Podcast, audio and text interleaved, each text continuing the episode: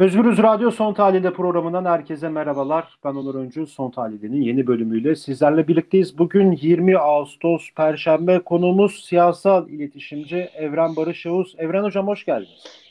Teşekkür ederim, hoş bulduk. Herkese selamlar.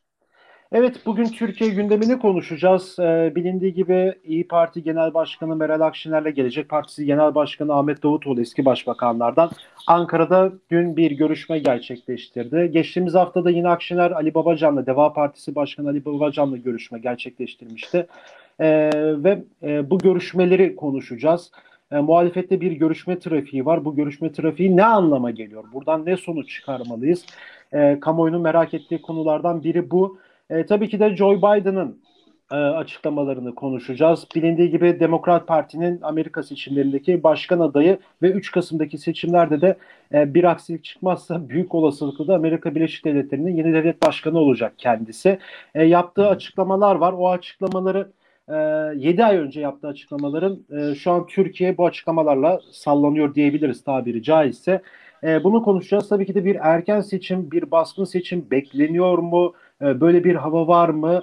E, bunu da konuştuktan sonra Cumhurbaşkanı adaylı tartışmalarına da e, kısa da olsa gireceğiz. Biliyorsunuz Cumhuriyet Halk Partisi Genel Başkanı Kemal Kılıçdaroğlu'nun da geçtiğimiz gün bir söyleşisi vardı bu konuyla ilgili. Tabii Muharrem İnce de yeni bir hareket başlattı derken biraz muhalefet cephesinde böyle minik minik bir parti kurmalar mevzusuna doğru girişiliyor. Çok uzun bir giriş oldu. Çok fazla da uzatmadan hemen e, Meral Akşener'le Ahmet Davutoğlu görüşmesini size sorayım Evren Hocam. Şimdi e, ikili bir görüşme gerçekleştirdi dün İyi Parti Genel Merkezi'nde Ankara'da. Hı hı. E, biz bu aralar çok sık duymaya başladık. Yani Ali Babacan görüşüyor İyi Parti ile, Meral Akşener görüşüyor, sonra Kılıçdaroğlu görüşüyor.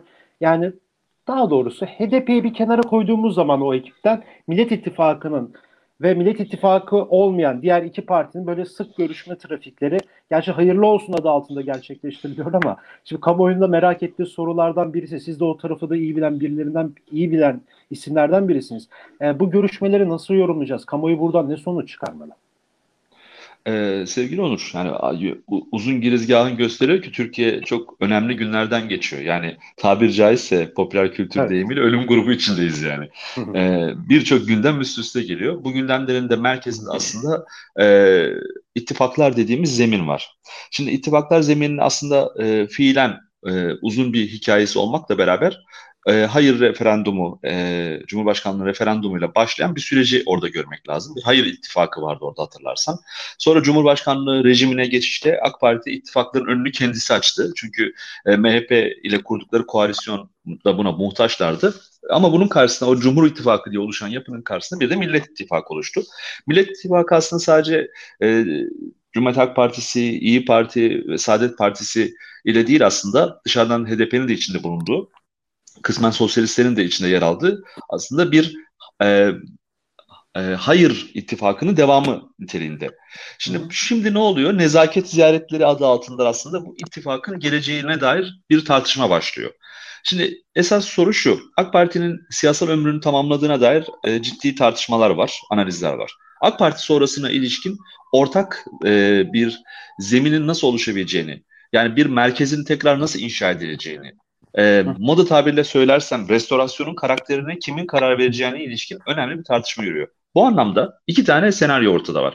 Bir tanesi e, bizim anladığımız anlamda koalisyona yakın bir restorasyon ve geçiş süreci. Bir tanesi ise e, daha sağda bulunan, yani yelpazenin daha sağında bulunan bileşenlerin, Gelecek Partisi, Deva Partisi, İyi Partisi, Saadet'in de içinde bulunduğu, bunların merkezi e, kapladığı ve CHP ve HDP'yi dışarıda bıraktıkları e, fiziki olarak da dışarıda bıraktıkları bir merkez inşası.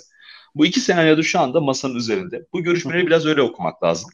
E, bu anlamda bir not daha düşersem senin açılış girizgahına e, Selahattin Bey'in geçen hafta yayınlamış olduğu güçlendirilmiş parlamenter evet. sisteme dair olan bilgi notu, siyasi notu da bu anlamda okumak lazım.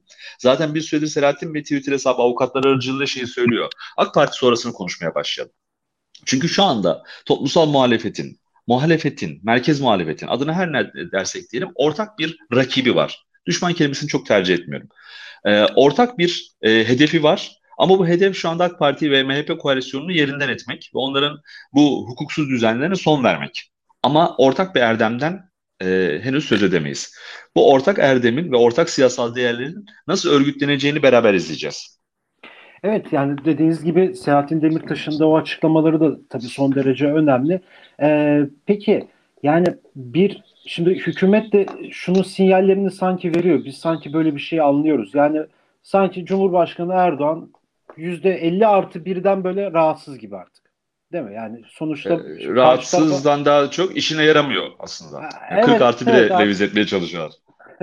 evet artık işine yaramayan bir şeye dönüştü yani. Çünkü muhalefet evet 50 artı 1 aslında muhalefet e, birleştiği zaman güçlü bir muhalefet tabii ki de. E, ve şunu da size sorayım böyle bu e, tekrar güçlendirilmiş bir parlamenter sisteme ya da eski parlamenter sisteme bir dönüş söz konusu olabilir mi? Yani bu anlamdaki vade bakmak lazım. Şimdi esas soru şu, işin siyasal e, bilimler açısından şu anki mevcut sistemin yürümediğini bence Erdoğan da biliyor. Yani e, ama bu an aynı zamanda bu yürümeyen sistem kurumlarıyla ve kurullarıyla yürümeyen bu sistem sürdürülebilir de değil. Çünkü toplumsal karşılığı da gün gün eriyor. Yani e, takriben 2018'de 7 Ağustos'tu yani hafızam beni yanıltmıyorsa e, Cumhurbaşkanlığı sisteminin ilan edildiği tarih iki yıllık bir süreçte neredeyse e, çöpe dönüştü sistem. Evet. Bütün evet. kurullar ortadan kalktı. Yani bu bir hani tab yine çok sıkça kullanılan moda tabirle söylersem ucubeye dönüştü. Şimdi asıl, asıl soru şurada aslında. E, bence bu merkez tartışmasını bir daha yürütmek lazım. Çünkü Cumhuriyet Halk Partisi ittifaklarıyla beraber şu anda Kemal Bey, Kemal Kılıçdaroğlu e, Cumhuriyet Halk Partisi Genel Başkanı şu anda bir muhalefetin ittifaklar sisteminin genel başkanı gibi hareket ediyor. Aslında evet. partisinin taktiğinden daha çok ittifakın taktiğini önemsiyor ve onu, onu görüyor. Aynı zamanda bu kontrollü geçiş diye ifade edilen süreci de mümkün mertebe bir güven temelinde inşa etmeye çalışıyor. Buna çok itiraz var. Yani e, bu anlamda tekrar AKP'den kurtulmak için sağcılaşacak mı, sağ, sağ, sağ ile mi kurtulunur gibi bir tartışma var. Bu tartışmaya hak vermekle beraber bu merkez tartışmasının yürümesi gerektiğini düşünüyorum. Cumhuriyet Halk Partisi'nin merkezi kaplamasının bir endişe nedeni olmaması gerektiğini düşünüyorum ben. Eğer gerçekten sola dair soldan e, iddiaları olan e, politik hatlar da burayı bir olanak olarak görebilirler. Çünkü bunun Cumhuriyet Halk Partisi'nin bu alanı kaplaması onun sonunda ciddi bir boşluk da yaratacaktır. Bu anlamda e, genel aks, ekseni sola doğru kaydırmak, Türkiye'nin siyasal eksenini sola doğru kaydırmak da bir ilgili bir imkan da söz konusu. Bu anlamda ciddi bir rüzgar da var. Yani işte Z tartışmalarını hatırlarsın olur. Evet evet. Ee, bu anlamda hani şey diye tariflenen hani modern muhafazakarlardaki AK Parti'ye dair kırgınlığı, e, kadın hareketinin o güçlü itirazını da yan yana koyduğumuzda aslında rüzgar bizden yana esiyor ama bunun henüz formülü hazır değil. Ve Erdoğan e, uzun süre sonra yani bence 31 Mart'ı da ekleyerek söylüyorum.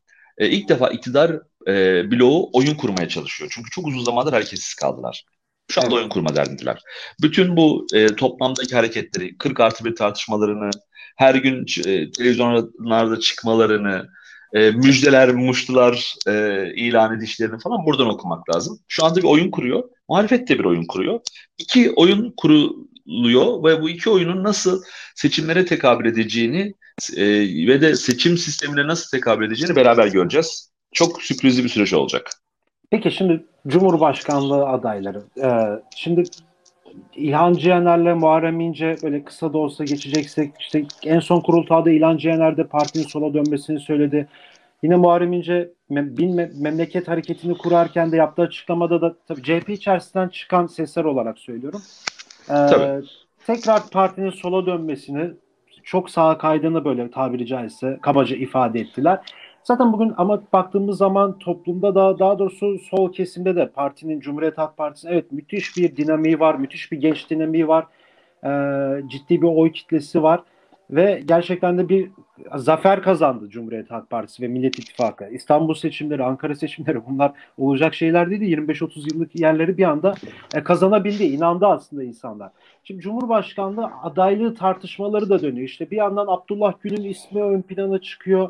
Daha doğrusu bir tek onu çıkıyor. Yani e, yine tekrardan böyle bir eklemet ek, ek, Eklemettin İhsanoğlu tırnak içerisinde söylüyorum kamuoyu tarafından faciası faci, evet formülü ol diyelim. Formülü olarak düşünülüyor ama baktığımız zaman o dönem 2014'te ciddi bir e, sorunlar da olmuştu yani. Çok ciddi bir oy da alamamıştı. Toplum tarafından tırnak yine bir küsülme söz konusuydu. Çok uzattım. Ee, tekrar böyle bir şey olabilir mi yani Cumhurbaşkanlığı adaylığı seçimleri isim vermeden konuşacaksak yani. Ya böyle bir Bence şey olabilir. bu tar bu tartışmalar için birazcık erken. Neden? Çünkü Türkiye siyasetini biraz takip eden herkesin Türkiye siyasetinde kırılmaların ve sıçramaların çok hızlı olduğunu bilirler. Yani örnek veriyorum Ekrem İmamoğlu ismi ortaya atıldığında ben kendi arkadaş çevremde bile bu tartışmalar yürüdüğünü anımsıyorum. E, Beylikdüzü neresi Ekrem İmamoğlu kim deniyordu? 7 ay gelip bir süre sonunda Türkiye'de en çok konuşulan siyasi figür haline geldi. Türkiye'de Kesinlikle. bu sıçramalar çok hızlı olur. E, bu anlamda isimler bugün güçlüdür, zayıftır gibi bir pozisyonlamak çok zor oluyor. Abdullah Gül bence genel başkanın Sayın Kılıçdaroğlu'nun e, Muharrem İnce'nin karşısındaki aklındaki isim Abdullah Gül'dü. Bu isim o gün içinde toplumsal konsensüs yaratılamadığı için ittifakta da Meral Hanım ikna edilemediği için CHP'nin içerisindeki bazı bölümler evet. ikna edilemediği için e, o şey rafa kaldırılmış oldu o senaryo. Yani meselenin helikopterle bir ilgisi yok. Helikopter yani, sonuçtur yani, zaten. 20 çok özür diliyorum. 24 Haziran seçimlerinden tabii. önce yani Kemal Kılıçdaroğlu'nun Cumhuriyet Halk Partisi'nin kafasında olan isim de aslında Abdullah Gül. Aynen Doğru öyleydi. Hatta tamam. bununla ilgili bununla ilgili e, genel başkanın yaptığı görüşmelerin e, Kemal Bey'in bazı kulisler yaptığını, bazı değerli kitle e, sözcüleriyle e, önemli e, temsiliyetlerle görüştüğünü falan da biliyoruz.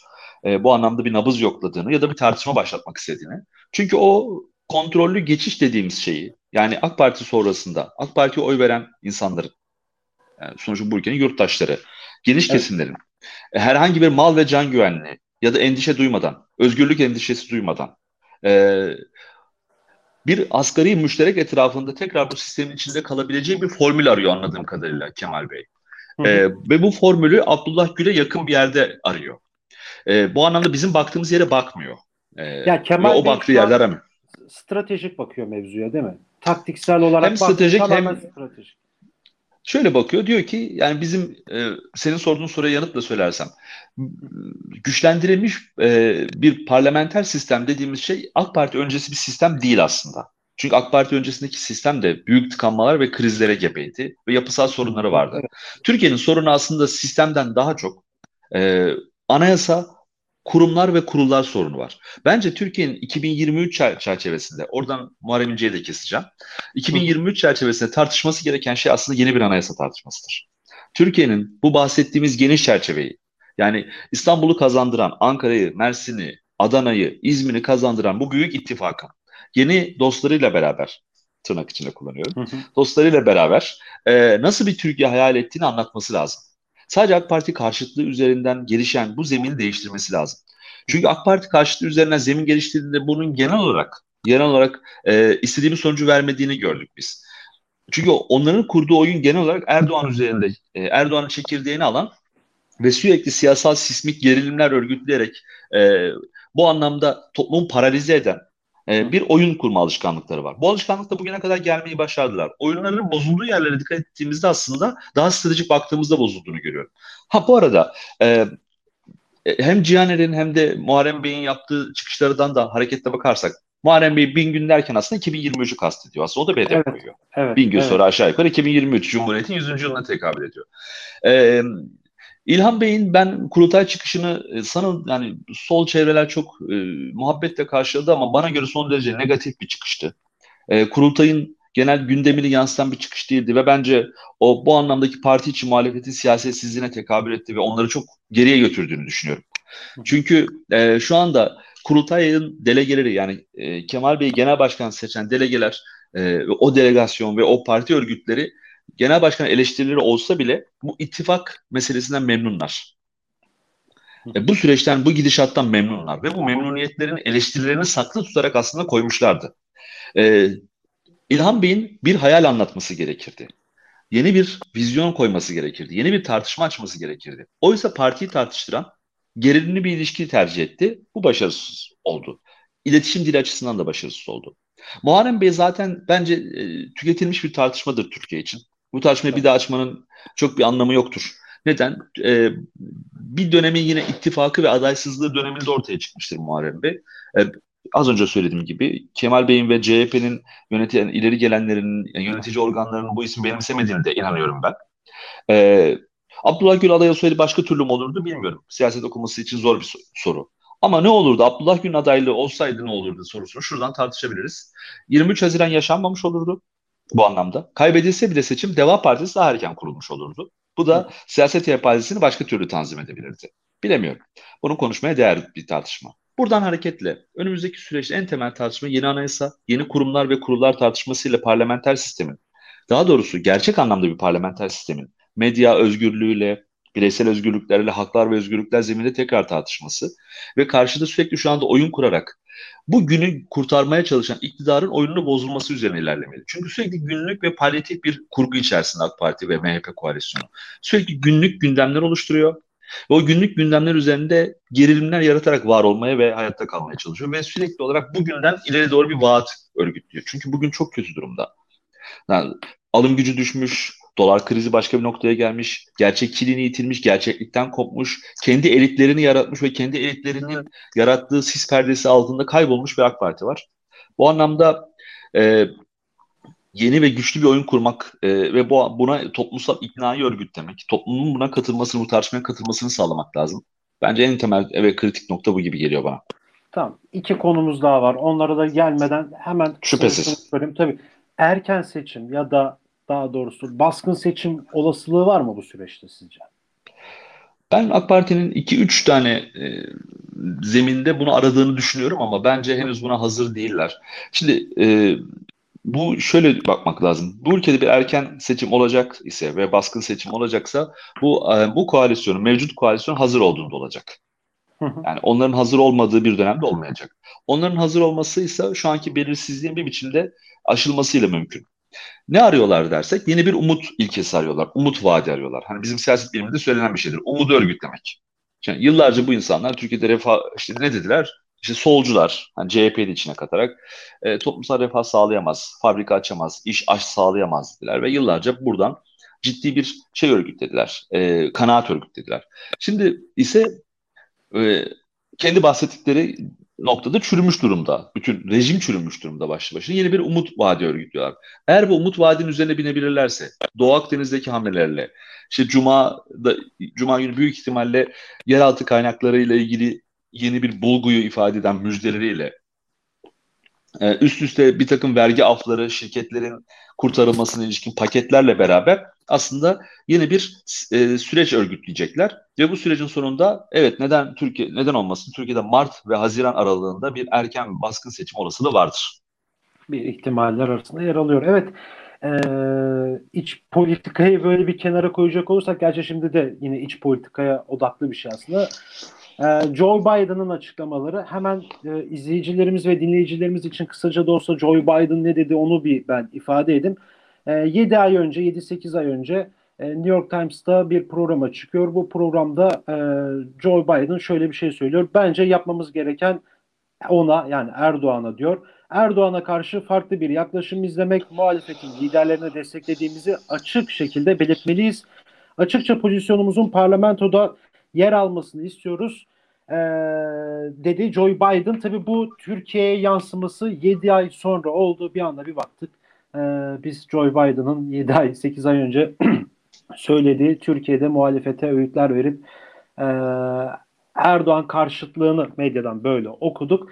E, hemen muhalefet açıklama gereksinimi duydu. Hemen açıklama yaptı. Joe Biden'ı eleştirdiler e, birçok muhalefet lideri. E, hocam şimdi ne diyorsunuz bu açıklama şimdi gerçekten de 8 ay sonra mı bunun iktidar tarafından haberi oldu?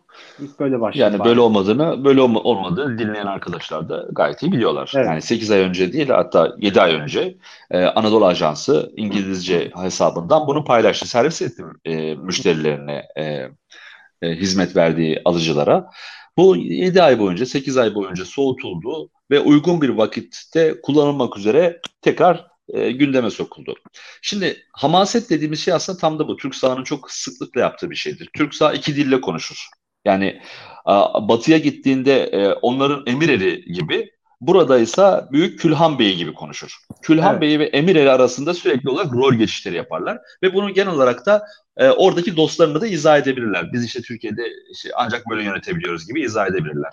Şimdi e, bunu nereden hatırlayacağız? 2016'yı hatırlayanlar vardır. 2016'da e, Donald Trump'ın iktidar yolu açıldığında başkanlık seçimi tartışmalarında 2016-2017'de Donald Trump'ın büyük bir İslamofobinin başı olduğu, İslam düşmanı olduğu, Türkiye evet. düşmanı olduğunu, e, hatta Trump tavrının kapatılmasını gerektiği, adının değiştirilmesi gerektiği, Trump'la iş yaptığı için Aydın Doğan'ın e, e, kazanda kaynatılması gerektiğine dair aynı cenah. Yani bugün Biden'a veryansın eden cenah ve e, helal olsun sana turuncu reis diye tırnak içine söylüyorum.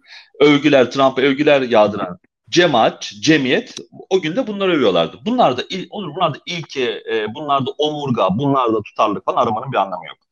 ha, burada Biden'ın hatası ne? Şimdi son tarihte Biden'ın söylediği şeylerin bir benzerini hem cumhuriyetçiler hem demokratlar hem e, ABD'deki çeşitli akademisyenler söylüyor. Amerika çünkü yekpare bir şey değil. Nasıl Türkiye yekpare bir şey olmadığı gibi Amerika dediğimiz şey de tek bir yekpare değil. İçinde farklı görüşlerden, farklı lobilerden, farklı siyasetlerden, anlayışlardan, önceliklerden insanlar ve gruplar var. Bu grupların dönem dönem öne çıktığı e, alanlar oluyor. ABD'nin zaten e, genel stratejisi Türkiye Türkiye ile yönetilebilir kriz noktasında şu anda. Türkiye'de dostluktan daha çok yönetilebilir kriz noktasında. Çünkü başta e, Rojava diye tarif ettiğimiz e, Türkiye'nin güneyindeki hat, e, Kürt illerinin yoğun olduğu bölgede yaşanan gerilim, oradaki anlaşmalar ve çatışmalı süreçle ilgili zaten ABD, e, Türkiye, İsrail ve e, GPG'yi masaya oturtmayı başardı. Kısmen kısa vadede istediğini aldı. E, bu anlaşmanın tarafları açısından herkes kendince bir zafer olarak yazabilir bunu. Bu tartışılabilir. Ama aslında ABD'nin istediği şeyi de gösteriyor. ABD a, ta, çıkarlarının, büyük çıkarlarının bu coğrafyada devam etmesini ister. Biden da bundan bağımsız bir hatta olmayacak. Muhalefetle kurduğu ilişkiyi de bu yüzden kuracaklar. Ama şunu hatırlatalım.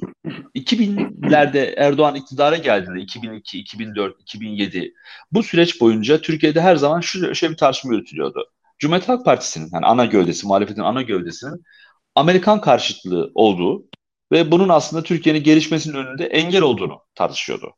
Evet. Şimdi aynı isimler birdenbire Amerikan karşıtı oldu. Çünkü bu isimler yani buradan çok tartışmaya gerek yok. Bunlar e, dış siyaset bile diyemiyoruz. Çok doğru tarif ettim. Bunların hepsi iç malzeme, içe malzeme. Hani büyük ihtimalle Biden ve danışmanları da 8 ay sonra neden böyle bir oyun kurulduğunu gayet iyi anlamışlardır. Ve yaptığı açıklamaların aslında kime yaradığını, kimin e, değirmenine su taşıdığını da gayet net görmüşlerdir. Ama bence muhalefetin orada gündeme yedeklenmesi gibi tariflendi ama e, bazen böyle olmak zorundadır. Bazen e, malumu ilanını etmek zorundasınız. Biden tartışması üzerinden yapılan açıklamaların ben makul ve olması gerektiğini düşünüyorum. Esas tartışmanın Türkiye'de bir dış işlerinin olmayışının, bir hariciye kültürünün yok edilmesinin, diplomasi denen şeyin ortadan kaldırılmasının bunun tartışılması gerektiğini düşünüyorum. Yani aslında e, atanmış bir bürokratın, bürokrat da demeyeyim, bir profesyonelin, yani teknik olarak bir atanmış profesyonelin, bir iletişim danışmanının teknik olarak e, uluslararası siyasete bu kadar müdahale ettiği bir Türkiye'yi hak ediyor mu? Türkiye gerçekten bunu tartışmak lazım. Böyle, böyle siyaset tahvil edilir mi? Böyle kurumlar ve kurullar işletilir mi? Bunu tartışmak lazım. Anladığımız anlamda sistemi ve kurumlarıyla beraber e, bizim daha öncesinde sıklıkla mücadele ettiğimiz, dönüştürmeye çalıştığımız e, e, hak gasplarını işaret ettiğimiz devlet aygıtı da bugün karşımızda yok Onur. Bu anladığımız anlamda bir devlet de değil. Bu başka türlü bir amorf yapı. Bu yapıyla nasıl mücadele edilir? Şu anda ittifaklar zemininde görüyoruz. Çünkü gerçekten yeni bir sistemi inşa etmeye çalışıyoruz.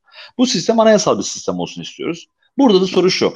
Bir merkez var Onur. Biraz uzattım özür dilerim ama yo, yo, dinleyenlerden buyurun. de. Bir merkez var. Bu merkezin tah neyle tahkim edileceği sorusunu tartışmamız lazım. Merkez dediğimiz değerler Türkiye'de uzun uzun uzun yıllar boyunca sağ, muhafazakar, dinci, ırkçı değerlerle tahkim edildi.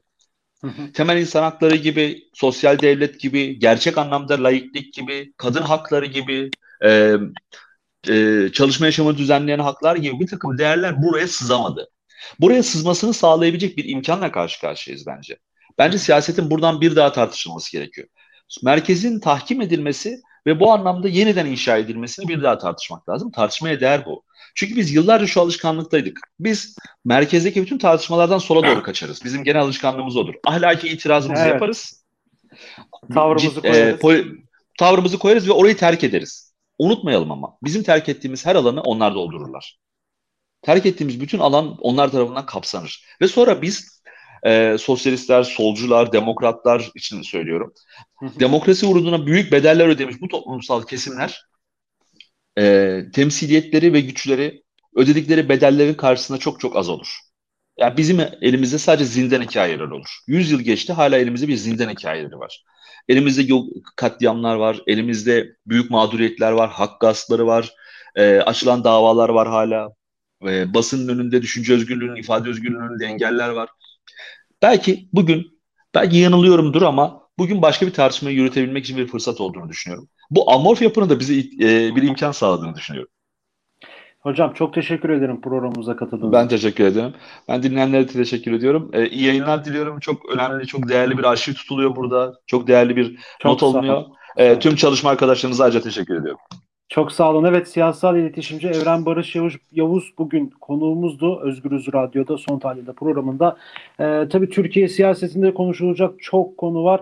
Ee, dilimiz döndüğünce tabii kısa oldu. 25 dakika gerçi uzun bir süre ama medya içinde e, uzun bir süre oldu. Ee, Evren Barış Yavuz'la birlikteydik. Ee, Joe Biden'ın açıklamalarını konuştuk. Ee, Akşener Davutoğlu görüşmesi bir erken seçim olacak mı olmayacak mı ve Cumhurbaşkanlığı adayları tartışmasını konuştuk. Ee, başka bir yayında başka bir bölümde görüşmek dileğiyle şimdilik hoşçakalın.